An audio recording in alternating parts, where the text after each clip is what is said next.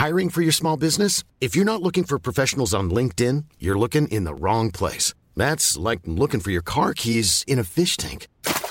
LinkedIn helps you hire professionals you can't find anywhere else, even those who aren't actively searching for a new job but might be open to the perfect role. In a given month, over 70% of LinkedIn users don't even visit other leading job sites. So start looking in the right place. With LinkedIn, you can hire professionals like a professional. Post your free job on linkedin.com slash people today. Pour les 14h, je suis très heureux de vous retrouver pour la parole aux Français. J'en profite pour saluer Clélie euh, Mathias qui occupe ce fauteuil habituellement. La parole aux Français, une heure d'émission où l'on va donner la parole à nos grands témoins et puis on va débattre sur quatre grands thèmes d'actualité. Et vous pouvez d'ailleurs réagir durant cette émission sur l'adresse témoin.cnews.fr. Avec moi durant cette heure, je suis ravi d'accueillir Judith Vintrobe. Ravi de vous accueillir. C'est un plaisir pour moi de vous avoir sur ce plateau. Grand reporter au Figaro Magazine.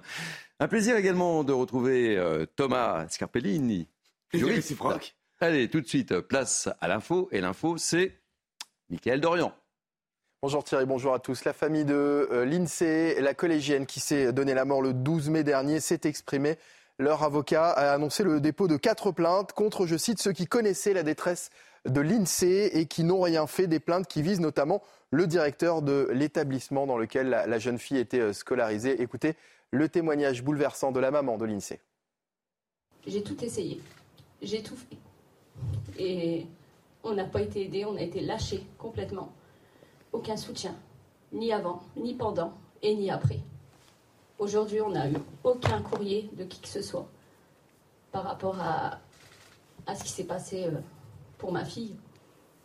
Je voulais vous dire aussi que l'INSEE, euh, à un moment, elle était au collège et elle demandait de l'aide au directeur, chose qu'elle a précisé aussi. Et que justement, euh, le directeur euh, lui a carrément dit Écoute, tu m'embêtes avec tes bêtises, on n'a pas que ça à faire, ça reste entre nous. Il lui a totalement dit ça. Donc aujourd'hui, je demande, je remercie d'ailleurs toutes les personnes qui nous soutiennent, parce que vous êtes ma force aujourd'hui. Sans vous, euh, je ne serais pas là.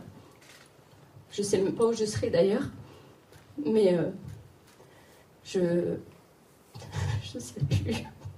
Elle me manque. Voilà pour le témoignage poignant de la maman de, de l'INSEE tout à l'heure. Les obsèques de Karen Mézineau, l'infirmière euh, de 37 ans tuée au CHU de Reims, avaient lieu ce matin. Plusieurs centaines de personnes étaient présentes pour lui rendre hommage, dont le ministre de la Santé euh, François Braun. Et dès 8 heures, de nombreux professionnels de santé sont entrés en blouse blanche dans la basilique Saint-Rémy euh, de Reims. Je vous propose d'en écouter certains à la sortie de la basilique. On était présents autour de, de, sa famille et euh, c'est un moment de, de partage fort. C'est dur. Il y avait un silence dans l'église. Dans C'était personne parlait. On sentait qu'il avait chacun avait sa peine, quoi. C'était une très belle cérémonie, c'était un bel hommage. Après, personnellement, je ne la connaissais pas, mais c'était un très bel hommage. Et puis, je pense que ça montre le soutien de toute la profession soignante à ses proches. Dans le reste de l'actualité, faut-il réduire l'aide médicale d'État pour la limiter aux soins d'urgence? Une majorité est pour, 66%. Selon notre dernier sondage CNews, 33% sont contre.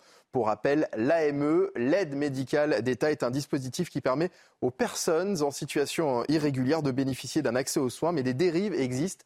Le point avec Thomas Bonnet. Faut-il réduire les soins couverts par l'aide médicale d'État? À cette question, une large majorité de Français répond oui. Deux sur trois se prononcent en faveur d'une réduction de ce dispositif aux seuls soins d'urgence, selon ce sondage CSA pour CNews. Un chiffre qui varie selon l'orientation politique des sondés. 86% chez les électeurs de droite, moins de la moitié pour les électeurs de gauche. Certains viennent malheureusement pour se faire soigner parce qu'en fait ils savent qu'il y a une, euh, compétence médicale euh, plus élevée en, voilà, en France. Le problème c'est que si on réserve ça qu'aux soins d'urgence, ça veut dire qu'on attend que les soins soient urgents pour ensuite commencer à réagir. Selon un récent rapport du Sénat, environ 380 000 personnes bénéficient chaque année de l'aide médicale d'État pour un coût total qui avoisinait en 2021 le milliard d'euros.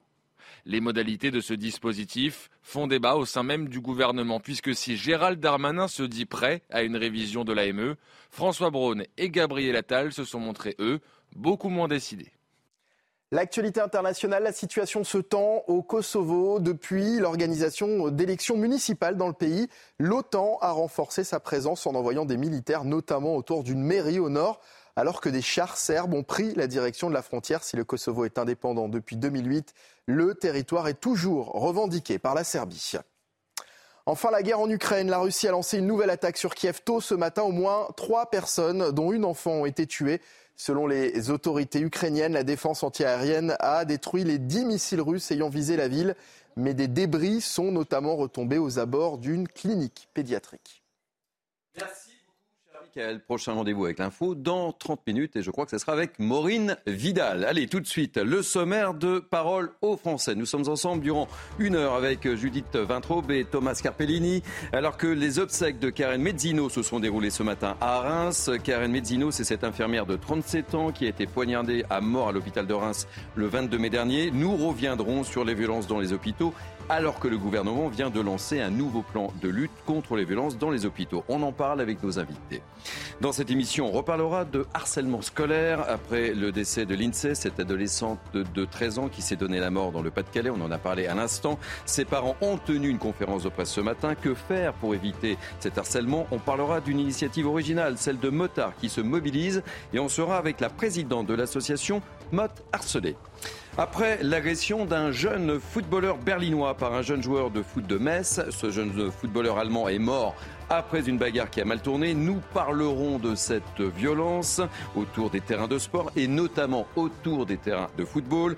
Témoignage fort dans cette émission. Et puis enfin, on parlera de Parcoursup. Oui, Parcoursup, c'est le jour J pour les futurs étudiants. Le suspense pour de nombreux étudiants et étudiantes qui vont enfin connaître les différentes propositions d'admission. Comment ça marche? Faut-il craindre des bugs? Témoignages dans la parole au français. Et là aussi, on va tout vous dire. On va donc euh, commencer, si vous le voulez bien, euh, par les obsèques de Karen Mezzino, cette infirmière de 37 ans poignardée à mort le 22 mai dernier, poignardée par un homme atteint de troubles mentaux. Ces obsèques se sont déroulées ce matin à Reims avec beaucoup beaucoup d'émotions. Écoutez ces quelques réactions à la sortie de l'église, témoignage recueilli par Régine Delfour. On était présents autour de, de, sa famille et euh, c'est un moment de, de partage fort. C'est dur. Il y avait un silence dans l'église, dans c'était personne parlait, on sentait qu'il avait chacun avait sa peine, quoi. C'était une très belle cérémonie, c'était un bel hommage. Après, personnellement, je ne la connaissais pas, mais c'était un très bel hommage. Et puis, je pense que ça montre le soutien de toute la profession soignante à ses proches. Petite réaction, Judith Vintraud, beaucoup, beaucoup d'émotions. Et cette personne le disait, cela montre tout le soutien de la profession soignante à, ses proches. Hein.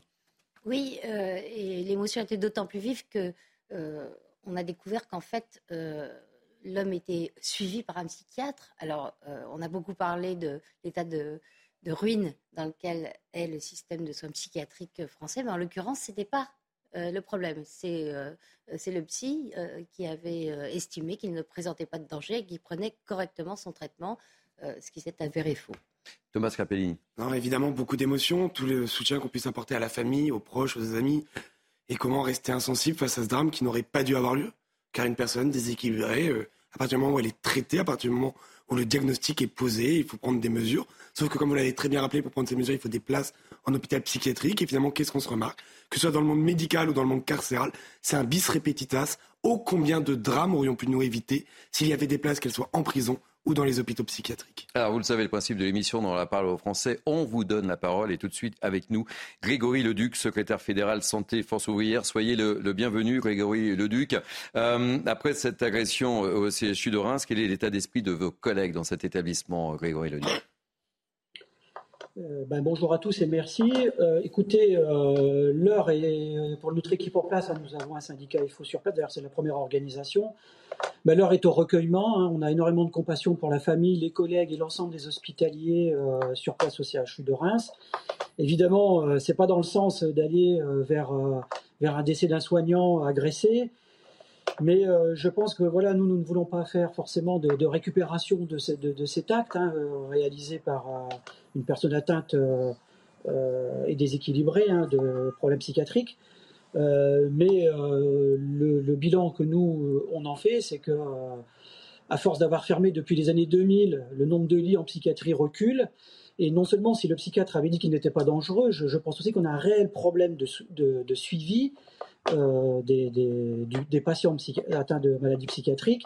Euh, et vous le savez, on hospitalise de moins en moins et on remet dans la cité euh, les malades psychiatriques. Le problème, c'est le suivi par des infirmiers de spécialité psy qui, ne sont pas assez nombreux et il faut renforcer, comme vous le savez, que ce soit le sanitaire, le médico-social ou social, les services publics euh, hospitaliers sont en très grande difficulté et on a un manque euh, de personnel. Et on a surtout euh, ce gouvernement, hein, parce que M. Brown peut dire ce qu'il veut, qui ne veut pas absolument faire un plan Marshall de la santé pour réouvrir des lits, pour réembaucher. Et ça, on le dit qu'évidemment, on ne peut pas avoir ça demain, hein, puisque euh, on n'a pas les infirmiers qui sont formés aujourd'hui, mais on n'a pas de perspective à long terme d'une amélioration devant nous. C'est ça qui est inadmissible aujourd'hui. Euh, Grégory Leduc, le, le, gouvernement, vous évoquez le gouvernement, a, lancé un, plan de, lutte justement pour éviter ce, genre de choses. Pour vous, c'est quoi? C'est euh, rien? C'est rien? Écoutez, c'est encore, c'est encore un plan de plus, puisqu'il y avait des plans de lutte sur la violence qui avaient eu lieu dans des gouvernements différents. Et je m'aperçois que ça ne s'est pas amélioré, puisqu'aujourd'hui, deux tiers des infirmiers euh, ont subi euh, au moins une violence ou une agression. Donc on voit bien que les plans s'empilent, mais les actes ne sont pas là. Je pense qu'il y a beaucoup d'effets de communication euh, de ce gouvernement, mais qu'il n'y a pas d'actes. Vous savez, on dit qu'il y a des agressions et des violences.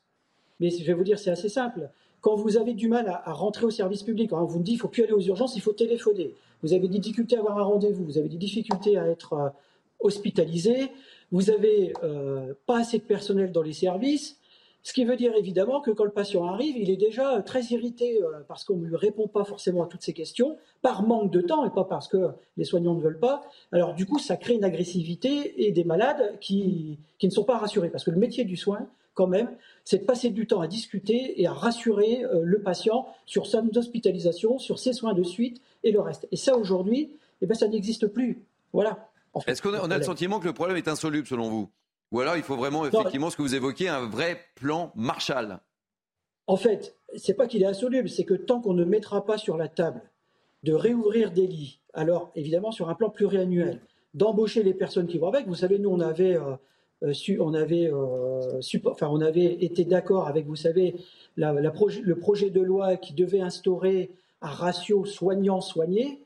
Euh, que le Sénat avait validé, mais que Mme euh, Firmin Lebaudot et M. Brown ne sont pas d'accord sur mettre un ratio soignant-soigné. Tant que nous n'aurons pas ça, nous n'aurons pas une amélioration des conditions de travail pour les, agents de l'hôpital, nous n'aurons pas un meilleur suivi euh, des patients et on ne pourra pas améliorer la sécurité. Parce que s'il y avait plus de monde aussi à l'hôpital, évidemment qu'on aurait plus de personnes qui sont susceptibles de détecter des comportements un peu bizarres. Merci beaucoup pour ce témoignage, Grégory Leduc. Je rappelle que vous êtes secrétaire fédéral Santé Force ouvrière. Un mot très rapide, euh, d'intro. Il euh, parle de plan Marshall, Grégory Leduc. Hein. Oui, non, mais il est syndicaliste, je comprends bien qu'il insiste sur les moyens. Euh, il a raison d'ailleurs de le faire. Mais euh, ne perdons pas de vue que dans cette affaire, il y a eu un problème, une divergence entre le psychiatre qui, qui estimait qu'il n'était pas dangereux, qu'il prenait correctement son traitement, et sa mandataire, puisqu'il était sous curatelle euh, renforcée, qui a sonné l'alerte plusieurs fois, qui a dit au psy attention, à mon avis, il est dangereux, et donc il y a des erreurs mhm. à rechercher. Euh, ne réduisons pas tout à une question de moyens. Thomas Capellini, vous êtes d'accord? Oui, je suis entièrement d'accord. Moi, pour ne rien vous cacher, cette situation me fait un petit peu penser à ce qu'on pouvait vivre dans le monde de l'école il y a quelques années. Vous savez, ces professeurs qui étaient en première ligne mhm. face aux violences des parents et qui souvent disaient mezza voce, il y a la politique du pas de vague. L'administration, le rectorat, la direction disaient non, il n'y a pas de problème, dites rien. Et écoutez euh, plusieurs témoignages de médecins, on a l'impression que ce pas de vague est apparu également. Ça mérite une enquête en tout cas. Exactement. Il est temps, à mon avis, de passer une enquête du plafond au sous-sol pour voir toutes les chaînes de commandement où il y a eu une faille, une fail, où il y a eu pardon, une erreur, où il y a eu un, un mmh. écueil, car on ne peut pas laisser passer. C'est un drame que nous avons vécu. On ne peut pas le laisser passer. Il est temps, à un moment ou à un autre, qu'on mette des personnes devant leur responsabilité. Allez, l'autre thème euh, sur lequel j'aimerais vous faire réagir euh, tous les deux euh, cet après-midi, c'est ce problème de harcèlement scolaire, notamment après le décès de, l'INSEE, cette adolescente de, de 13 ans qui s'est donné la mort dans le Pas-de-Calais. Ce matin, on l'a vu dans le cadre du journal, les parents de l'INSEE se sont exprimés et ils vont demander des comptes. Alors que faire pour éviter ce type d'acte, pour que ce type d'acte se, se, reproduise? Je voudrais qu'on en évoque maintenant cette initiative originale lancée par des motards dans le Pas-de-Calais. Regardez ce reportage d'Augustin Donadieu. Qui a dit que les anges gardiens portaient obligatoirement des ailes? Ceux-là ont des motos. Dès qu'ils ont connaissance d'un cas de harcèlement à l'école, ils démarrent leurs engins et viennent faire du bruit contre le harcèlement. Bah on, est, appelé par euh, les gens qui sont malheureusement harcelés ou par, leurs proches. Et de là, on essaye d'organiser d'aller jusqu'au collège pour faire voir qu'on soutient ces personnes qui sont harcelées et faire voir qu'ils ne sont pas seuls dans leur combat. Cela fait 4 ans que ces bikers au grand cœur viennent au secours des adolescents harcelés. La plupart du temps, le harcèlement arrête, mais après, il y en a d'autres où euh, ils essayent toujours de persévérer dans, dans le harcèlement. Vous savez qu'il y, y a des harceleurs qui sont quand même assez coriaces. Ces motards, non violents, regrettent pourtant de ne pas trouver le soutien nécessaire dans les établissements scolaires. Les directeurs d'établissements ou les CPE et autres ne veulent pas nous parler. Euh, j'ai encore eu, on a encore eu le problème hier à Tourcoing. Euh, on a essayé de discuter avec le proviseur qui nous a dit euh, carrément euh, nous on se connaît pas, je vous parle pas. C'est un peu dommage. Malgré tout, ces motards nous l'assurent, ils continueront de faire vrombir leur moteur contre le harcèlement scolaire. Allez Judith, petite réaction sur cette initiative, puisque dans quelques secondes, nous serons en direct avec la présidente de cette association, Bot Harcelé. Je trouve ça absolument formidable. Ce ne sont pas les seuls. Hein. Il y a euh, Lag of Spirit qui existe aussi depuis 2007. Euh, ça, c'est du, viking, ça veut dire euh, équipe viking, et qui, qui, fait du, soutien de la même façon, avec du mentorat pour l'enfant victime de harcèlement. Et quand les petits merdeux ou les petites merdeuses qui s'en prennent à une personne seule voient ces gens-là avec leur grosse cylindrée, en général, ça les calme. Thomas Scarpellini. Entièrement d'accord, je salue euh, cette initiative, qui est à mon avis une bonne initiative. Vous avez entièrement raison, quand il y a une petit, un, petit enfant ou une petite fille qui décide de faire n'importe quoi, tous les moyens sont bons, euh, dans les limites de la légalité évidemment, pour lui faire comprendre la réalité de ses actes. Et grand bravo à ces motards. Eh bien, on va justement retrouver euh, Gwendoline Cabrera, qui est la présidente de l'association euh, Mot Harcelé. Soyez la bienvenue. Je suis ravi de, de vous accueillir, Gwendoline Cabrera. Expliquez-nous pourquoi vous avez créé cette association. Oui, bonjour. Alors, j'ai fait cette association euh, bah, pour venir en aide tout simplement aux victimes euh, d'harcèlement. Euh, en fait, elles sont complètement laissées à l'abandon, malgré qu'elles en parlent et tout ça, devant le collège ou devant une école ou devant le lycée. En fait, elles sont complètement laissées à l'abandon. Et il fallait intervenir tout simplement. Et les motards, en général, ça fait du bruit.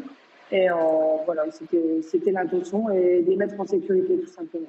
Et ce que vous ne dites pas, c'est que vous avez été confronté aussi à cette situation de, harcèlement avec euh, notamment votre fille. Oui, oui, oui, exactement. En fait, moi, elle, était en CM2, donc en primaire, et euh, j'ai eu le problème, euh, justement, elle m'avait laissé un mot, maman, je ne peux plus de cette vie, je veux mourir, donc à 10 ans. Donc c'était très compliqué à lire. Euh, disons qu'après, euh, voilà, il y a eu l'événement, enfin il y en a eu, d'autres, hein, mais euh, il y a eu l'événement de lycée qui m'a fait un électrochoc en fait, parce que clairement, moi, lors de cette situation, quand je l'ai vécu avec ma fille, euh, j'avais aucune solution en tant que parent, clairement, que ce soit au niveau de l'académie, au niveau des directeurs d'école, on n'a aucune solution, on n'est pas soutenu en fait. Et sa réponse, ça a été tout simplement, c'est des histoires de gamins. Enfin, je suis désolée, à partir du moment où on parle de, de suicide, c'est plus non plus des histoires de gamins, je pense. Alors très concrètement, pour les Français qui nous, qui nous regardent, comment ça fonctionne euh, quand des parents sont euh, confrontés à ce type de situation Ils vous contactent Comment ça se passe? Racontez-nous, soyez euh, très pédagogue par rapport à cela. Comment ça se passe? Alors, c'est très récent. Donc, nous, on n'a rien à voir avec ce que vous venez de montrer. L'association que vous venez de montrer, c'est deux associations différentes. En fait, nous, elle vient juste d'être créée, donc je vous dis, à la marche de l'INSEE, qui s'est suicidée récemment. Et en fait, c'est simple, on se déplace. En fait, des parents nous, nous contactent. Donc, on étudie quand même le dossier parce qu'on a énormément de, de joueurs hein, qui, qui s'amusent de la situation et qui nous contactent pour juste avoir des motos, tout simplement. Mais du coup, donc, on contacte les parents, on fait un, premier rendez-vous. Ensuite, on évalue si on peut se déplacer au collège avec eux. Là, j'ai rendez-vous demain avec une dame à Roubaix, par exemple, pour me déplacer avec elle parce qu'elle veut tout simplement du soutien. Et en fait, à partir de ce moment-là, dès qu'on intervient, la victime a un parrain ou une marraine. C'est-à-dire, si elle se sent en danger, elle contacte soit Snapchat. En fait, on a son parrain via Snapchat, par téléphone. Et euh, donc, si par exemple la récréation elle a le besoin et qu'elle veut qu'on soit là à la sortie, elle nous contacte et on sera là à la sortie. Alors, très concrètement, comment cette démarche est, perçue, je dirais, par euh, euh, les collectivités, les chefs d'établissement Parce qu'on voit débarquer des motards avec de grosses motos, avec de gros blousons, parfois peut-être des, des, des, tatouages. ça peut être aussi une méthode très efficace. Mais comment c'est perçu? Comment vous êtes perçu dans cette approche? Ben justement, en fait, ils ne se prononcent pas parce que nous, on a enfin, moi personnellement, en tant que présidente de l'association, j'ai voulu les contacter au niveau du collège de Braque-de-Rousseau, parce que c'est là où on intervenait en premier. Et euh, ils nous ont fermé les portes, donc on ne peut même pas intervenir, sachant que nous, on voulait déjà faire de la prévention. Parce que je pense que celles qui harcèlent, il faut déjà les prévenir que ce qu'elles font, c'est pas bien, parce que je pense que les parents ont raté une étape à ce niveau-là. Et donc, on voulait juste faire de la prévention. Ça n'a pas été fait et l'école ne nous laisse pas rentrer en fait. Donc c'est compliqué pour nous d'agir quand même et de, faire de la prévention déjà tout simplement. Ce que vous êtes en train de nous dire, c'est qu'il n'y a pas du tout de dialogue avec les chefs d'établissement, avec le monde de l'éducation nationale. Du tout. Zéro. nada. Exactement. Voilà. En fait, à chaque fois, ça nous renvoie, il faut prendre rendez-vous. Sauf que le problème, c'est quand on parle d'un suicide, ça ne prévient pas. Tout simplement. Hein. Ça ne prévient pas. Euh, aujourd'hui, je parle à la petite, demain, elle n'était plus là. Euh, on ne sait pas ce qui se passe dans la nuit. Sur les réseaux, ça la suit jusque dans sa chambre. On sait vraiment pas ce qui se passe. Donc, en fait, moi, là, j'ai un appel. Euh, hier, j'ai eu un appel, j'ai été tout de suite. J'ai pu y aller, j'ai été tout de suite. Il faut agir de suite. Donc, j'ai pas le temps de prendre rendez-vous avec les directeurs pour réunir, etc. En fait, c'est ça où on devrait avoir quand même un lien euh, direct pour pouvoir intervenir et euh, faire de la prévention d'abord, et ensuite, bah voilà, mettre en sécurité les victimes et puis et puis arrêter tout ça, quoi, tout simplement. Je vous garde quelques instants, je voulais faire réagir mes, mes deux invités. Judith Vintraub, vous en pensez quoi? Euh, c'est incroyable qu'il n'y ait pas ce dialogue, etc. alors que toutes les aides sont, nécessaires dans ce cas de situation. C'est fou que, l'institution scolaire non seulement soit prise en défaut, mais en, plus refuse euh, l'aide de bénévoles qui connaissent le sujet, qui sont prêts à s'investir complètement. C'est vraiment euh, inexplicable. Enfin, inexplicable oui et non, ça va avec la poussière sous le tapis. On n'aime pas être regardé quand on met la poussière sous le tapis. Thomas Capini, vous avez peut-être une question à, poser à, à, Gwendoline Cabrera par rapport à cette initiative. Oui, oui, moi je, bonjour madame. Alors d'abord, je tenais évidemment à saluer votre action qui est euh, plus que salvatrice, notamment suite au drame, au nombre de drames que nous pouvons euh, voir dans l'actualité. Moi, la, la, la question, c'est Qu'est-ce qui motive le refus des directions? Est-ce qu'ils vous disent vous n'avez pas les habilitations, vous n'êtes pas une association euh, d'utilité publique, ou est-ce un refus, une fin de non-recevoir? Ils vous disent niet, on veut pas de vous bah, Clairement, pour l'instant, c'est une interrogation. En fait, ils répondent tout simplement prenez rendez-vous. Et quand on essaye, enfin, moi, je me suis carrément déplacée euh, aux portes hein, et ils nous renvoient toujours à prenez rendez-vous. Sauf que bah, moi, je veux bien, mais comme je vous disais, le temps nous manque en fait. Euh, on peut pas passer. L'administration, c'est compliqué en France, c'est que toujours, c'est, on doit passer par des, des, papiers, des, des, coups de téléphone. Euh, là, on n'a pas le temps. On n'a pas le temps. C'est ça le problème. Euh, Gwendoline Cabrera, quels sont vos besoins? Quels sont les messages que vous avez envie de faire passer? Là, profitez-en, vous êtes en direct sur, sur CNews et beaucoup de monde vous regarde et vous écoute. Euh, bah, tout d'abord, euh, une première chose, déjà, je pense que l'éducation des enfants, c'est important. Je pense qu'on n'en serait pas là aujourd'hui si beaucoup de parents prenaient leur rôle à cœur. Ensuite, les réseaux, il faut vraiment faire attention aux réseaux. Les, les parents sont vraiment limités à ce niveau-là parce que ça, ça peut vite mal tourner.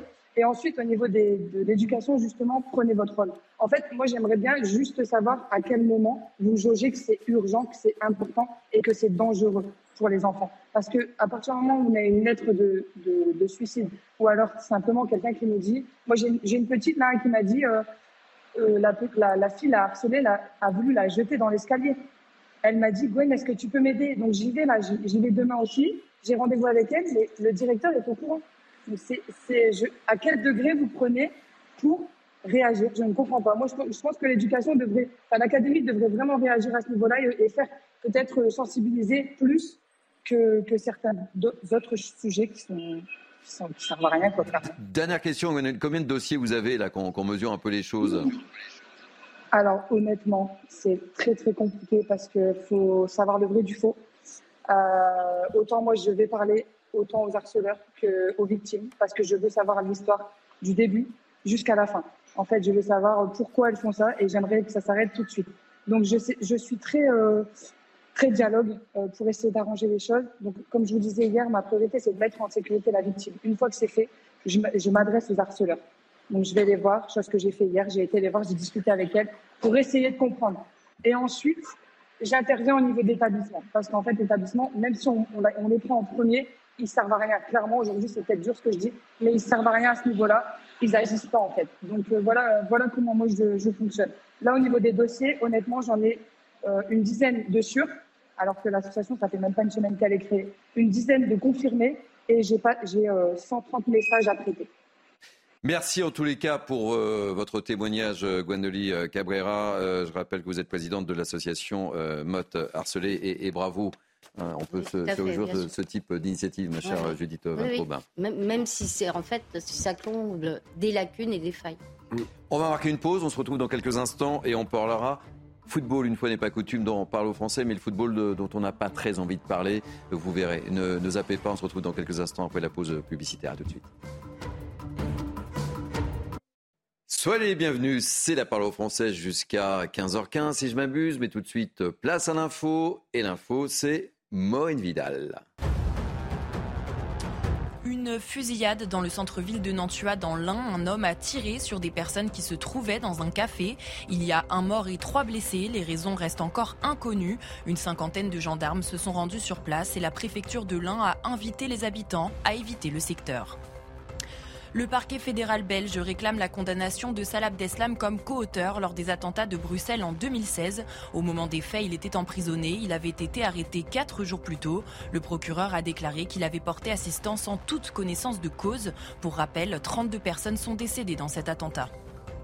Enfin, le cri d'alerte d'une ONG sur la situation en Iran. Plus de 300 condamnés à mort ont été exécutés depuis janvier 2023. Le pays aurait battu des records de pendaison qu'il n'avait pas atteints depuis 2015, selon cette même ONG. L'Iran est le pays qui pratique chaque année le plus grand nombre d'exécutions dans le monde après la Chine, selon des groupes de défense des droits humains, dont Amnesty International.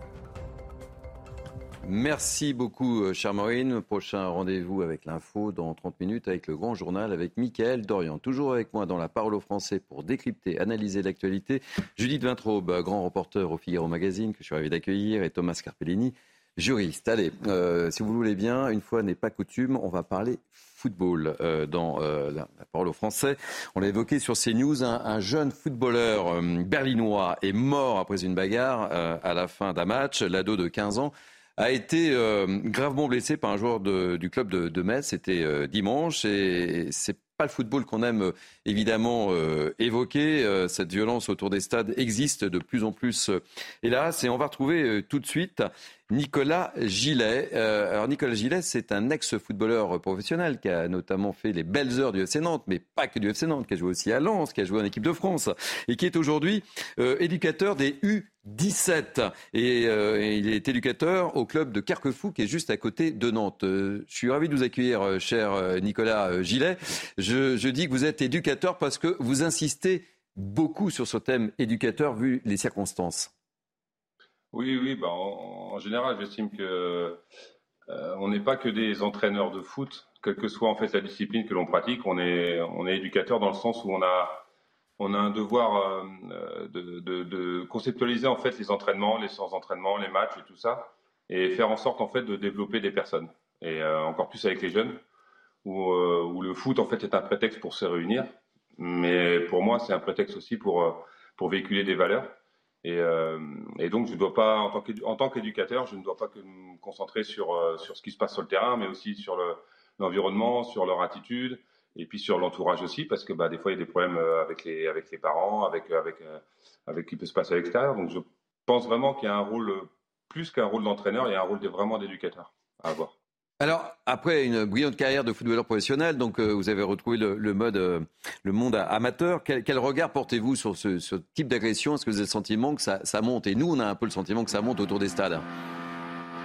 Alors, je ne peux pas en parler. Je pas pas assez d'informations en fait sur sur sur ce qui s'est passé là-bas. Maintenant, euh, maintenant c'est vrai que bah, sur les terrains, il se passe des choses surtout en dehors où on voit beaucoup de beaucoup d'énervement, beaucoup d'attitudes un peu euh, voilà de là jusque là non, mais euh, mais il y a beaucoup d'attitudes un petit peu un, petit peu déviantes et Et euh, il faudrait arriver à, bah, à raisonner tout le monde, mais ça vient, ça, ça, doit venir aussi de nous éducateurs. Ça vient forcément après de, des clubs, ça vient, ça vient de plein de monde en fait. Mais faut, faut pas se déresponsabiliser en fait de tout ça. Il faut absolument que euh, dire être entraîneur de foot, c'est pas que s'occuper de son équipe. Il y a vraiment autre chose derrière et être et être à la tête d'un club de foot, c'est pareil. On n'est pas juste là pour voir des matchs de foot. Il y a, il y a des choses à vivre autour et il faut vraiment travailler là-dessus parce que c'est primordial.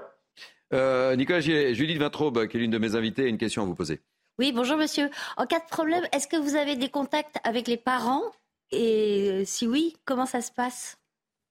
Bah En fait, au quotidien, j'essaie d'avoir une relation avec les parents. J'estime que ça fait partie du rôle de l'éducateur, en fait, euh de, de, de, de s'intéresser un peu à ce qui se passe autour et surtout de sensibiliser sur euh, ce qu'on attend et ce que les enfants attendent des fois d'un match. C'est surprenant leur attitude, en fait, aux enfants. Des fois, des fois, ça leur arrive de parler des parents en fait et de, de dire des choses et d'être très lucide sur ce qui se passe autour en fait du, du, terrain. Et puis, euh, il y a des parents des fois qui sont en attente énormément de leurs enfants, qui portent une attente et même même en amateur, hein, euh, une trop une trop forte pression sur leur euh, leur enfant et puis du coup ça ça entraîne certains certains comportements. Ah, je vous dis attention, de là on est arrivé jusqu'où on en est arrivé ce week-end, non, mais mais ça crée des tensions forcément sur le terrain.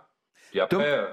Puis après, on peut pas être surpris. Il y, a, il y, a, des endroits où ça arrive fréquemment. Il y a des, avec, avec certains, euh, certaines personnes, certains entraîneurs, ça arrive fréquemment aussi. Donc c'est plus un hasard non plus quand autour d'un match, autour d'un stade, dans certains endroits, il se passe des choses récurrentes. C'est pas, ça ne peut pas être une surprise. Il y a, il y a des choses à, corriger. C'est-à-dire Thomas Carpellini a une question à vous poser également, Nicolas Gillet. C'est intéressant. Il y, a, il, y a, il y, a, des endroits, des fois, où on y va, on sait que, on sait que ça risque de mal se passer. Parce qu'il n'y a pas de discipline, parce que. Bah, parce que c'est sûrement l'état d'esprit du club, ou qu'on laisse faire les choses, ou qu'on.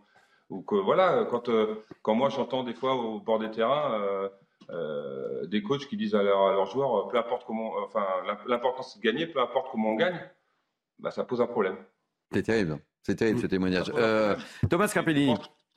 Oui, bonjour Monsieur Gillet. On sait que pour les jeunes joueurs, notamment les plus jeunes, l'impact, le comportement des grandes stars du foot est primordial. Ils ont souvent comme modèle Mbappé, Messi ou Neymar. Est-ce que vous vous attendez que ces grands joueurs, que ces idoles des jeunes s'engagent un petit peu plus sur ces questions? On sait qu'un Kylian Mbappé aura toujours plus de, de, force, de pouvoir pour euh, dire à ces jeunes de pas faire ces comportements qu'une obscure ministre des Sports qui est euh, parfaitement inconnue pour 99,9% euh, des Français. Bien sûr que les sportifs de haut niveau, au-delà du foot, ont un impact incroyable en fait. Euh, pour les jeunes enfants. C'est euh, les, les, les, jeunes euh, vivent à travers eux, voilà, ont une, une image d'eux qui est incroyable. Donc, vraiment que ça peut venir d'eux, mais pas forcément dans des actions. C'est plus dans leur quotidien, en fait, mmh. dans leurs attitudes au quotidien que ça peut changer les choses aussi. C'est ça le, le, plus important. Quand on voit le, en fait, ce qui, hier, on a vu un match de foot plutôt sympa, mais en fait, ce qui se passe autour du match et à la fin, la tension, toutes les tensions là, c'est pas une bonne image non plus pour pour le pour, pour le pour le foot, pour le sport en général et pour et qu'on donne aussi aux aux enfants. S'il se passe ça là, pourquoi on pourrait pas faire ça aussi autour des terrains de foot amateur? Donc, euh, donc même s'il y a beaucoup d'enjeux, même s'il y a des tensions, euh, forcément que les, sportifs de haut niveau en général sont, des exemples et se doivent de montrer l'exemple justement par rapport à ça.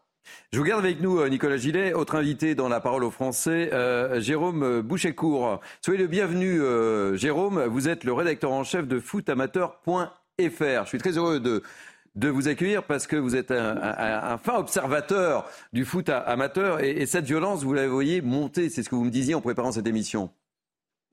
Bah, disons que la violence a toujours existé sur le terrain et euh, je connais bien Nicolas et euh, il pourra le dire aussi.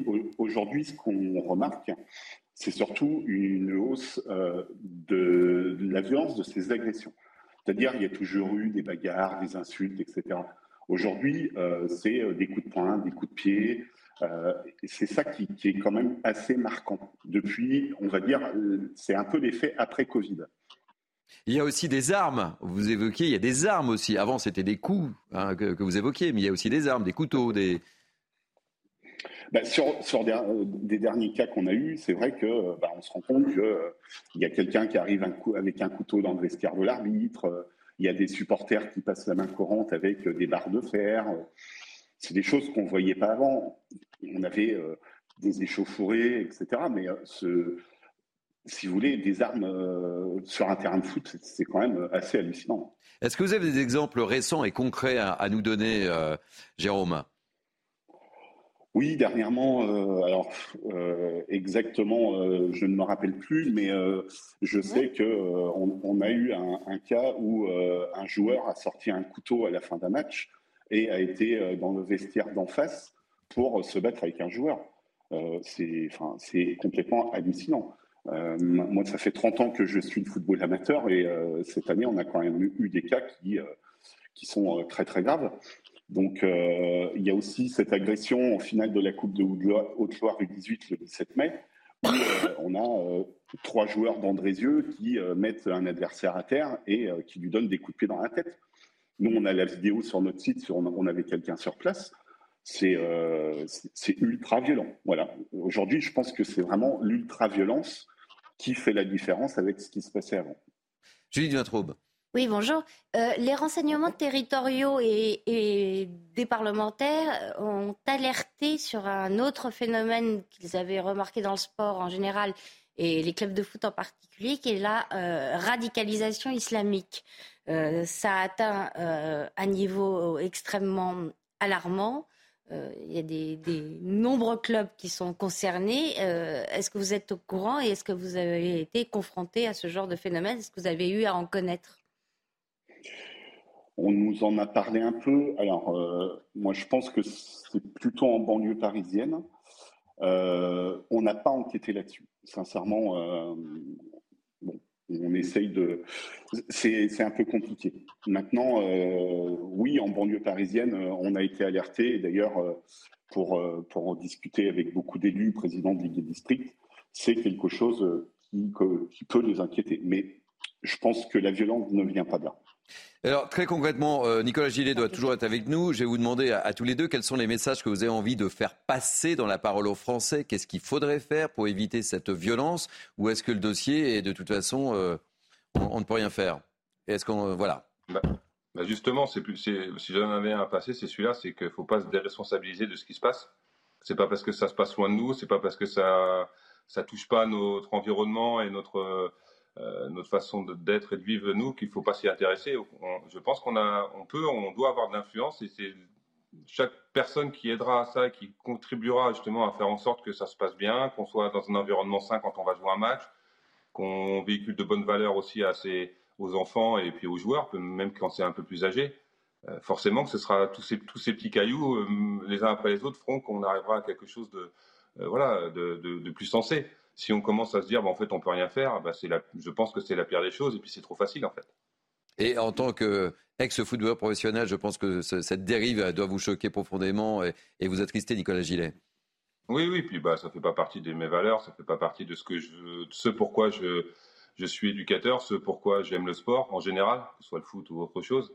Euh, loin de là, donc c'est tout l'inverse. Donc forcément que c'est compliqué à voir, c'est compliqué à entendre quand je suis dans ces, ces petites situations. J'ai jamais connu de dérive comme euh, Jérôme a parlé tout à l'heure, mais euh, voilà, donc rien que les petites déjà, je trouve ça un peu choquant et, on peut emmener après des gens vers des dérives plus importantes. Thomas Rapellini, ce sera la dernière question sur le sujet. Oui, justement, moi j'aimerais rebondir pour vous poser une question sur ce sujet. Quelles sont les suites quand il y a ces petits incidents? Est-ce que finalement ça se règle dans les vestiaires, le coach face aux joueurs? Ça se règle au niveau de la présidence du club Ou ça se règle même devant un tribunal? Car comme l'a très bien rappelé euh, le rédacteur en chef d'Amateur Football, certaines, euh, certains actes sont particulièrement qualificatifs d'infractions pénales, notamment des tentatives d'homicide. Moi, ma question, c'est de manière pratique, vous, éducateur, quelle suite vous donnez face à ces incidents? Bah, Jérôme sera plus à même, s'il n'est pas éducateur, peut-être de répondre parce qu'il a plus de cas concrets. Moi, honnêtement, j'ai jamais connu ça parce que, parce que bah, j'ai pas, peut-être, peut-être que j'ai créé l'environnement, peut-être que aussi j'ai le public, euh, voilà, un peu plus facile aussi, peut-être, mais, euh, mais j'ai jamais eu de problème. Les, petits problèmes quand j'en décèle au début de saison ou en cours de saison, j'essaie de les régler directement avec la personne concernée, avec le joueur, avec le parent, avec peu importe qui c'est en fait. Et puis, euh, et puis j'ai eu zéro problème après. Le tout, c'est d'être franc, d'être honnête.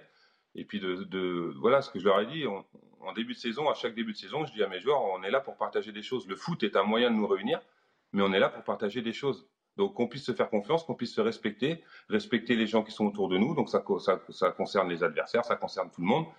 Si on peut pas faire ça, les gars, est-ce qu'il y en a un qui est pas d'accord? Si on peut pas faire ça, voilà, euh, on peut encore s'en aller et puis dire maintenant, top, je fais, je fais pas ça quand on se serre la main, on est OK là-dessus, et ben on part pour une saison et, l'important après, c'est de vivre des choses ensemble. Et, peut-être que, peut-être que, enfin, vous dites, j'ai pas, j'ai pas eu cette, ce, j'ai jamais été très très loin avec moi. J'ai juste des petits cas à régler, mais après, une fois que c'est réglé dès le départ, eh ben, on n'arrive pas à des extrêmes, à des extrêmes. Merci Nicolas euh, Gillet. Je rappelle que vous êtes un ex-footballeur professionnel du FC Nantes et euh, aujourd'hui éducateur avec un grand E majuscule et, ces paroles font du bien. Euh, Judith 20, quand on entend Nicolas Gillet, vu le contexte, vu ce qu'on décrit. Et, juste avant, euh, Jérôme Bouchacourt, un, mot de la fin peut-être? Bah, disons qu'il y a quand même beaucoup de choses qui ont été faites. La Fédération française de football a aggravé son barème disciplinaire. À partir de la saison prochaine, on aura des suspensions jusqu'à 30 ans. Dernièrement, on a la Ligue de Nouvelle-Aquitaine qui a suspendu trois jeunes licenciés de 17 et 18 ans euh, à vie. Elle les a radiés à vie. Donc je pense que ça passe aussi par ces sanctions qui sont exemplaires. Et de l'autre côté, la justice, euh, il y a quelques mois, on a un joueur qui a été euh, condamné à six mois de prison pour avoir frappé un adversaire.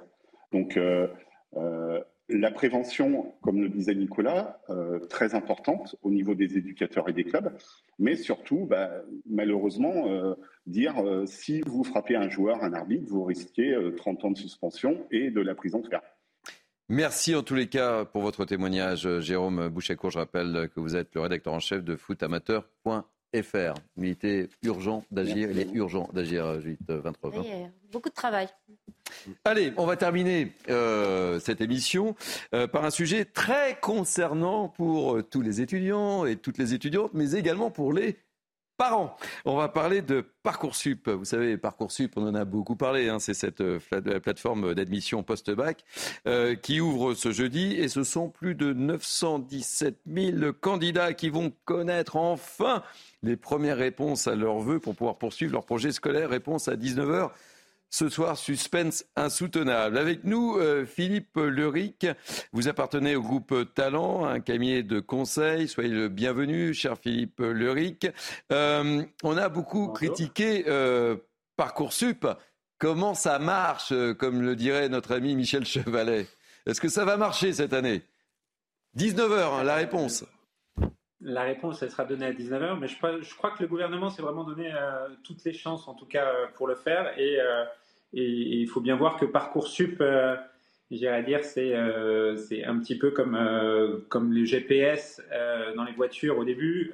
on se disait jamais ça va me donner la direction. Et puis aujourd'hui, on n'envisage plus de démarrer sa voiture sans, sans démarrer Waze. Et on est sûr d'avoir la bonne direction et d'aller le plus vite à la bonne destination. Et, et Parcoursup, j'ai l'impression que c'est un petit peu ça qui est en train de se mettre en place en tout cas une, solution, un système et une mécanique qui permet euh, à tous les élèves d'avoir le, chemin le plus rapide vers la bonne destination. Alors, je ne veux pas critiquer Waze, mais parfois, euh, mon, Waze me fait prendre des directions que je ne comprends pas toujours. Euh, mais je ne vais pas critiquer, évidemment. Il y a eu des bugs. Là, on peut avoir la certitude qu'il n'y aura pas de bugs ce soir à 19h, que tout le monde sera content du choix et de l'orientation et que les étudiants et étudiantes seront rassurés et surtout les parents. Alors déjà, il y a, euh, ouais, je pense que il y a une première chose qui est un, bug technique qui, était, qui a eu lieu l'an dernier, euh, qui est un, problème de connexion. Euh, et je crois que, en tout cas, ce qui a été fait, ce qui va être fait cette année, c'est d'ouvrir en début Parcoursup uniquement à la consultation euh, ce qui permettra de consulter ses choix, mais pas tout de suite, effectivement, de, les approuver euh, pour euh, limiter la surcharge de la plateforme. Et, ensuite, uniquement l'ouverture au choix. Et donc, dans ce sens-là, normalement, ça devrait effectivement apporter une vraie, une vraie fiabilité. D'autre part, l'ensemble des infrastructures, au, fur et à mesure des années, a été mieux dimensionné. Donc, en principe, crois qu'ils sont euh, le gouvernement s'est donné toutes ses chances pour qu'il n'y ait pas de pour bug ce soir. Maintenant, euh, vous demandiez euh, comment ça marche.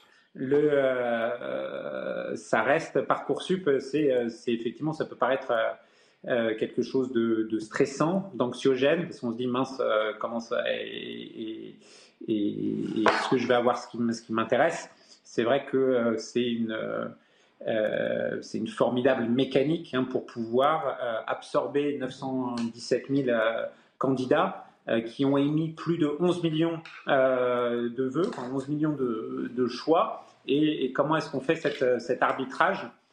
C'est tout l'enjeu de, de, la plateforme, sachant que la plateforme ne prend pas de décision. C'est uniquement une mécanique euh, en tout cas une formidable tuyauterie pour pouvoir mettre les dossiers des candidats en face des, euh, des commissions de, euh, de, sélection des vœux des établissements. Et puis ensuite, pour permettre effectivement aux établissements de faire des propositions d'admission et de le faire assez vite. Alors, a priori, ça devrait fonctionner. En tout cas, il y a une bonne, de bonnes leçons qui ont été données, prises par rapport à l'an dernier. Euh, et, même l'ensemble du, process euh, a été réduit dans le temps, ce qui permet de réduire le stress, hein, puisque euh, hmm. sait que l'an dernier, ça a duré presque, presque un mois, un mois et demi. un, mois et demi, plus d'un mois et demi, pardon, entre le 1er, entre le 1er juin et le 14 juillet. Là, normalement, au, entre le 30 juin et le 7 juillet, ça devrait être terminé. Donc ça, c'est pour réduire une partie du stress. Maintenant, l'autre partie qui est effectivement l'angoisse vis-à-vis des choix, euh, il y a une chose qui a été bien bien améliorée, c'est le fait qu'un certain nombre d'établissements ont, été obligés de mettre, euh, de rendre public en fait le poids des différents critères, puisqu'il y a les critères qui sont sur les résultats, les critères mm. sur les compétences, les critères sur euh, bon, la partie. merci. Merci Philippe Le, Ric, parce qu'on arrive quasiment là, au terme de, cette émission et j'ai un autre invité. Merci en tous les cas de, toutes ces précisions. Faites attention, on vérifiera si ça marche pas. Je vous appelle demain. Hein. Euh, je suis sur Midi News demain et je vous appelle demain. Gardez bien votre téléphone. On va, merci en tous les cas de, de ces précisions. On va accueillir maintenant Jean Brousse, qui est docteur en économie et, et sociologie, qui euh, lui a eu plutôt une bonne expérience, euh, mon cher Jean Brousse. Je suis ravi de vous accueillir. Ça me fait plaisir de vous avoir de l'autre côté de l'écran. Et, et, et, ça marche pour vous, votre petite fille. Bah, écoutez, moi, je suis un grand-père heureux parce que j'ai été angoissé comme tout le monde l'année dernière et il se trouve qu'à travers Parcoursup, ma, ma petite fille a trouvé, euh, avec une ou deux séances, mais elle a trouvé euh, l'école de ses rêves dans laquelle elle est complètement épanouie. Voilà. Euh, avec des itérations quand même, en améliorant ses demandes et tout. On lui a proposé une école, elle est rentrée dedans. Et alors, alors qu'elle s'emmerdait comme il convenait euh, Vous savez que des Français nous regardent, hein, les gros mots, c'est pas bien, euh, Jean Brousse. C'est pas hein bien les gros mots, Jean Brousse. Pardon, alors. Nous parlons de Parcoursup quand même, et d'éducation hein, nationale, s'il vous plaît. Elle s'ennuyait terriblement. Voilà. Euh, au lycée, elle c'est devenu une petite fille épanouie. Alors cela dit, quand je parle avec elle, elle m'explique que tout a bien marché pour elle, mais que pour beaucoup de ses copains, ça, ça a déraillé d'une certaine manière et, et quand je l'écoute, ce que je sens, c'est que l'algorithme est certainement un truc euh, extraordinairement utile et, efficace dans ce cas-là, mais que tout ça manque d'un peu d'humanité. Bon, bah écoutez, merci. On termine sur une note positive. Merci beaucoup, euh, Jean Brousse. Euh, beau témoignage en tous les cas. J'étais ravi de vous accueillir. Judith, un petit commentaire sur Parcoursup hein, ou Thomas Carpellini. C'est pas si loin que ça, Thomas Carpellini. Non, c'est pas si loin que ça. Judith. On va voir, on va voir euh, ce soir. Ah oui. Moi, il me semble euh, qu'il y a, au-delà de, euh, des critères retenus par le système, il y a un petit défaut d'information en amont pour éclairer les choix, même s'ils soient retenus ou pas d'ailleurs. Je, je, trouve que il y a des défaillances de ce côté-là. Mm. Thomas Capelli. Oui, en tout cas, l'expérience nous montre qu'à défaut de la machine, généralement, les étudiants, enfin les lycéens, quand ils travaillent, quand ils ont des bonnes notes, ils arrivent à avoir l'orientation qu'ils veulent. Généralement, la douche froide, ce sont ceux pour ceux et pour ceux qui avaient des petites moyennes et qui visaient euh, Sciences Po, euh, Henri IV ou Louis le Grand et qui, évidemment, quand la concurrence est élevée, n'arrivent pas à avoir les places qu'ils veulent dans les parcours sélectifs. Mais en attendant, euh, le rétexte, le retour d'expérience nous montre que Parcoursup, dans sa grande majorité, semble être efficace pour offrir une orientation. Bon, bah écoutez, on vérifiera. On va, on va scruter tout ça à partir de, de 19h. On part en publicité. On se retrouve dans quelques instants pour euh, le grand journal avec euh, Mickaël Dorian. À tout de suite. La parole au français, c'est pas encore terminé. À tout de suite. Il est quasiment 15h, vous êtes bien sur CNews et c'est l'heure de votre grand journal de l'après-midi avec Mickaël Dorian. Rebonjour Thierry, bonjour à tous. Et à la une de l'actualité, les parents de l'INSEE, l'adolescente qui s'est donné la mort le 12 mai dernier, porte plainte contre le directeur du collège de l'INSEE, mais également contre l'Académie de Lille, Facebook France, Instagram France, ainsi que des policiers. Les détails au début de ce journal avec Jeanne Cancard en direct de Vendin-le-Vieil. Les obsèques de Karen Mezzino, euh, l'infirmière de 37 ans tuée au CHU de Reims, avaient lieu ce matin. Plusieurs centaines de personnes étaient présentes à la basilique Saint-Rémy de Reims pour lui rendre hommage. Nous reviendrons sur la cérémonie dans un instant avec Régine Delfour.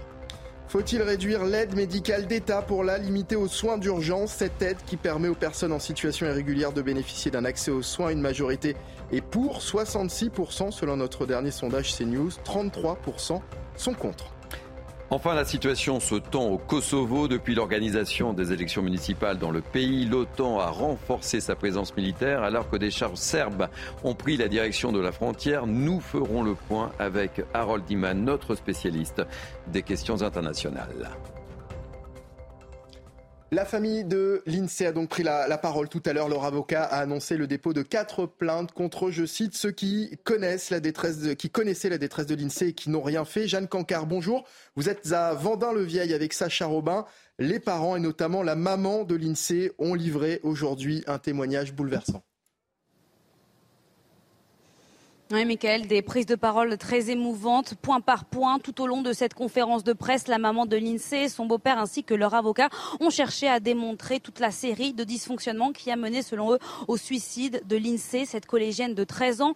À leur côté, lors de cette conférence de presse, il y avait également la maman de Maïlis, la maman de la meilleure amie de l'INSEE, qui elle aussi subissait un harcèlement, le même que celui qu'a pu subir l'INSEE. Et aussi, elle est toujours la cible sur les réseaux sociaux des insultes, des menaces. C'est ce qui a été dit durant cette conférence de presse. Autre moment fort, c'est au moment où l'avocat de la famille eh bien, a lu la lettre de suicide qui avait été rédigée par l'INSEE trois mois avant son passage à l'acte, trois mois avant le 12 mai. En février dernier, une lettre de suicide dans laquelle elle explique son mal-être, dans laquelle elle explique avoir appelé plusieurs fois à l'aide, mais en vain. Sa maman qui aujourd'hui eh bien, pense que si les choses et si les personnes avaient pris leurs responsabilités, je cite, rien de tout ça ne serait arrivé et sa fille serait toujours en vie. Écoutez-la.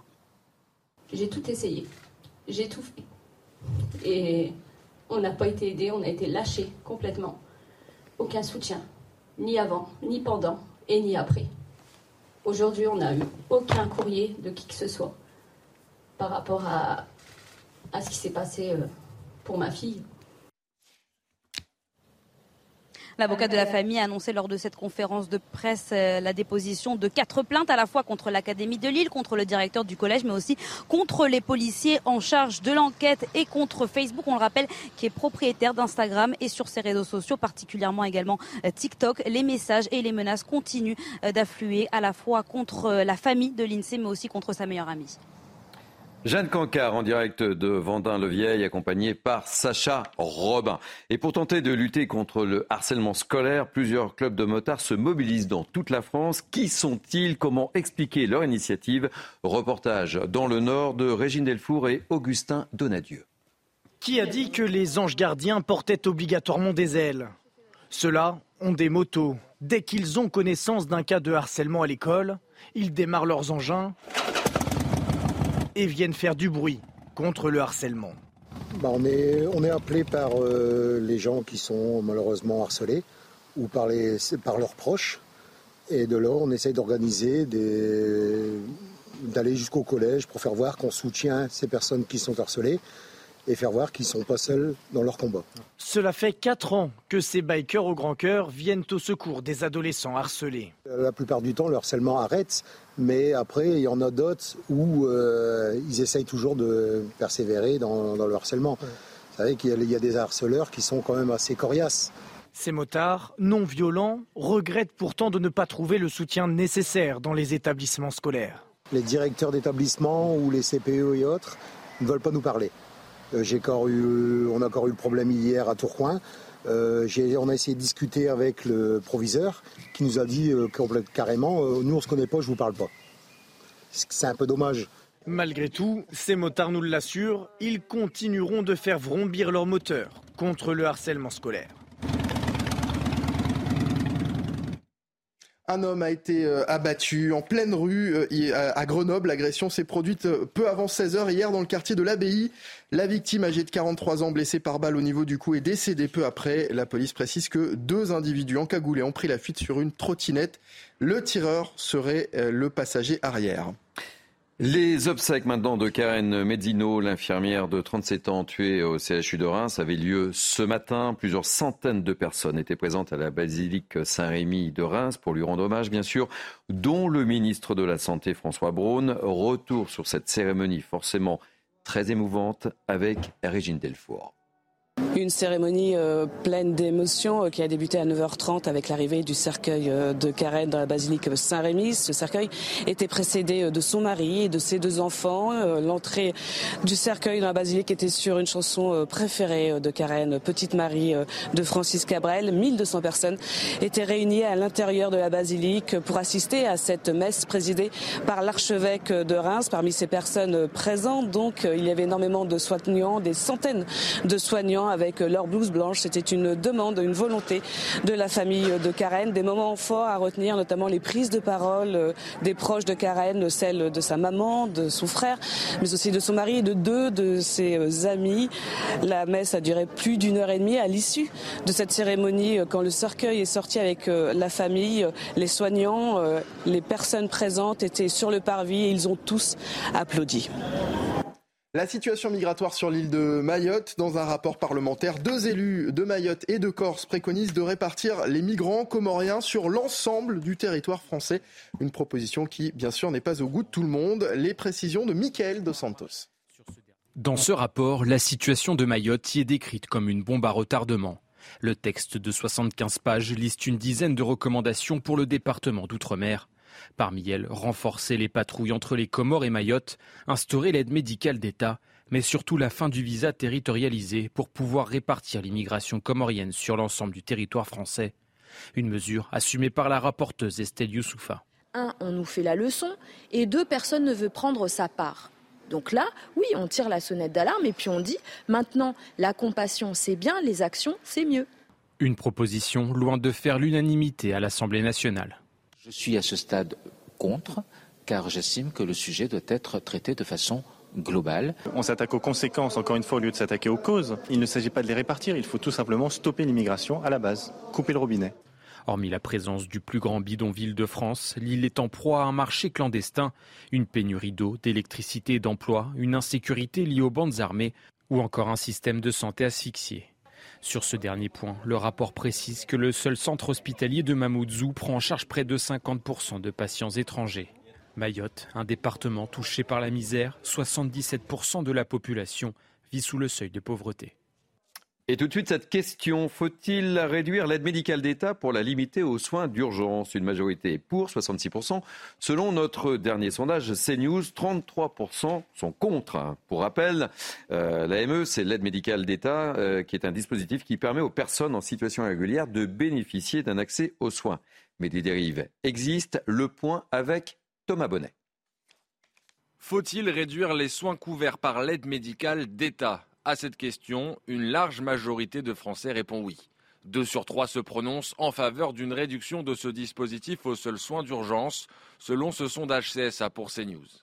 Un chiffre qui varie selon l'orientation politique des sondés, 86% chez les électeurs de droite, moins de la moitié pour les électeurs de gauche. Certains viennent malheureusement pour se faire soigner parce qu'en fait ils savent qu'il y a une, une compétence médicale euh, plus élevé en, voilà, en France. Le problème, c'est que si on réserve ça qu'aux soins d'urgence, ça veut dire qu'on attend que les soins soient urgents pour ensuite commencer à réagir. Selon un récent rapport du Sénat, environ 380 000 personnes bénéficient chaque année de l'aide médicale d'État pour un coût total qui avoisinait en 2021 le milliard d'euros. Les modalités de ce dispositif font débat au sein même du gouvernement, puisque si Gérald Darmanin se dit prêt à une révision de l'AME, François Braun et Gabriel Attal se sont montrés, eux, beaucoup moins décidés. Tout de suite, la chronique éco et on va parler des loyers. Votre programme avec IG.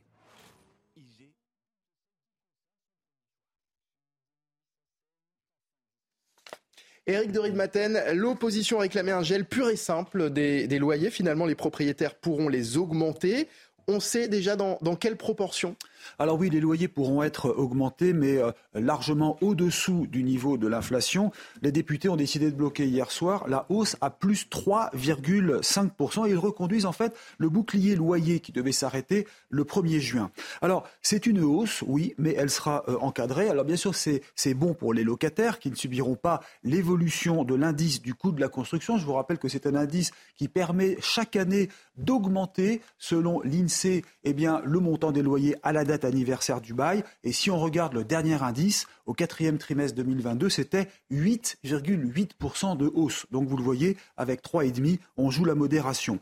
En revanche, si on se place du côté des propriétaires et qui ont fait des investissements locatifs, parfois pour toucher des revenus complémentaires, eh bien ce blocage euh, de la hausse aura un impact pour eux, puisqu'avec 3,5% de hausse, eh ils sont euh, en dessous euh, des 5 ou 6% d'inflation et donc ils vont perdre en pouvoir d'achat. L'opposition, d'ailleurs, aurait préféré un gel pur et simple des loyers, donc zéro hausse. Faut voir qu'hier soir, ça s'est passé à la va-vite à l'Assemblée. On a voté à toute vitesse dans le contexte que l'on connaît. Euh, ce bouclier loyer, rappelons-le, avait été créé en juin 2022. Il va donc être euh, prolongé. Alors bien sûr, il faut encore euh, l'aval du Sénat, mais selon les professionnels, il sera voté. On peut dire qu'en fait, l'Assemblée a choisi la modération. C'est une sorte de cote mal taillée qui protège les locataires et les propriétaires. C'était votre programme avec IG. IG, bien plus que du trading. Une équipe d'experts à vos côtés. La page étrangère. Euh, après la Slovaquie hier, Emmanuel Macron est aujourd'hui en Moldavie. Une cinquantaine de dirigeants européens se réunissent dans ce pays frontalier de l'Ukraine et qui vit dans la crainte de la Russie. Un message de soutien pour ces deux pays à forte valeur symbolique face à Vladimir Poutine et qui intervient alors qu'une nouvelle attaque aérienne a frappé euh, Kiev la nuit dernière, tuant au moins trois personnes.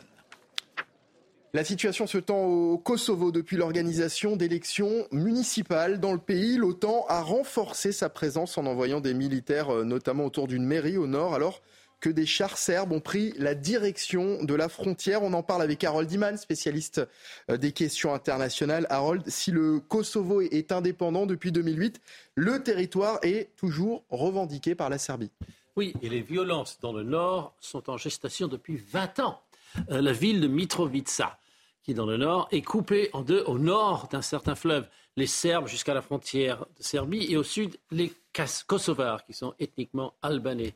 Et une force de l'OTAN, la KFOR, stationne dans le pays depuis 2000. Ils sont censés empêcher que l'armée serbe revienne. Hein. C'est un peu ce qui est en train de se passer. Et aussi pour protéger la petite minorité serbe. Il y a souvent de la violence à Mitrovica, sur le pont, sur le fleuve. Alors récemment, la situation s'est aggravée à l'occasion d'élections municipales, vous l'avez dit. Mais le problème, c'est que la minorité serbe de Mitrovica Nord a boycotté le scrutin. Et donc, elle n'accepte pas les maires qui ont été installés par le euh, chef du gouvernement, un Kosovar de gauche nationaliste, Albin Kurti. Donc l'OTAN a dû venir protéger ses maires et il y a eu des chocs très violents avec les nationalistes serbes. Il y a eu des blessés, mais voilà que diplomatiquement, Paris et Washington, qui ont toujours soutenu l'État kosovar, commencent à dire que ce Albin Kurti est allé trop Merci beaucoup, Harold Diman, notre spécialiste des questions internationales. Le Kosovo qui s'invite aussi à Roland Garros avec le numéro 3 mondial, le Serbe Novak Djokovic, qui a écrit en début de semaine que le Kosovo était au cœur de la Serbie. En clair, il ne reconnaît pas l'indépendance du Kosovo, une déclaration qui lui a été reprochée par le gouvernement français. Mais hier soir, il a confirmé ses propos. Écoutez. Mm,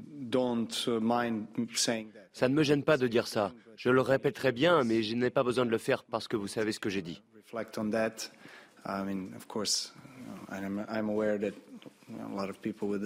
Bien sûr, je suis conscient que beaucoup de gens ne sont pas d'accord, mais c'est comme ça. C'est quelque chose que je défends, voilà, c'est tout. Um, Un grand chelem sans drame, je ne pense pas que cela puisse m'arriver. Et c'est ça aussi qui me motive. Et puis les chantiers de l'Atlantique à Saint-Nazaire viennent de livrer le paquebot de croisière le plus propre du monde. Il s'agit d'une commande de l'armateur italien MSC, un navire de 331 mètres pouvant accueillir 8700 passagers, équipage compris. Il faut dire que les croisières sont accusées depuis longtemps d'être très polluantes. Les précisions de Jean-Michel Decaze. Le MSC Euribia est baptisé dans la plus grande tradition à Saint-Nazaire. Le paquebot est considéré par son constructeur, les chantiers de l'Atlantique, et son armateur MSC comme le plus propre du monde en utilisant le gaz naturel liquéfié et non pas du fioul. 20% de CO2 en moins et une expérience lors du départ ce week-end. Entre Saint-Nazaire et Copenhague, eh bien, ce bateau va fonctionner uniquement avec du biocarburant. Ça veut dire qu'il aura un impact net zéro émission. Un voyage témoin, j'ai envie de dire, qui va susciter euh, les producteurs de biocarburant de dire, de dire ben oui, il faut y aller, on doit produire parce qu'on a des clients potentiels. C'est ça le message qu'on veut délivrer aujourd'hui. Avec les progrès techniques, la compagnie espère arriver à zéro émission de CO2 en 2050. Elle va expérimenter la propulsion à hydrogène sur de petits paquebots de 1000 places qui seront construits pour une nouvelle compagnie, Explora Journeys, que MSC va lancer d'ici deux mois. Six navires sont commandés. Les deux derniers, les 5 et 6, c'est une commande ferme, seront équipés avec une pile à combustible à l'hydrogène. Les chantiers de l'Atlantique à Saint-Nazaire annoncent la couleur lorsqu'on arrive sur les quais. Les paquebots vont se mettre au vert, sinon les armateurs vont perdre des clients. Un bien beau bateau. Fin de ce journal de l'après-midi. Merci Mickaël Dorian. Merci, Eric Éric Doric Maten. Merci Harold Iman. Tout de suite, c'est l'heure des livres avec Anne Fulda. Et ensuite, vous avez rendez-vous avec Nelly Denac pour 90 minutes info qui reviendra évidemment sur l'histoire de l'INSEE. Passez une belle journée et moi je vous dis bye bye à demain midi pour Midi News. Belle journée sur CNews.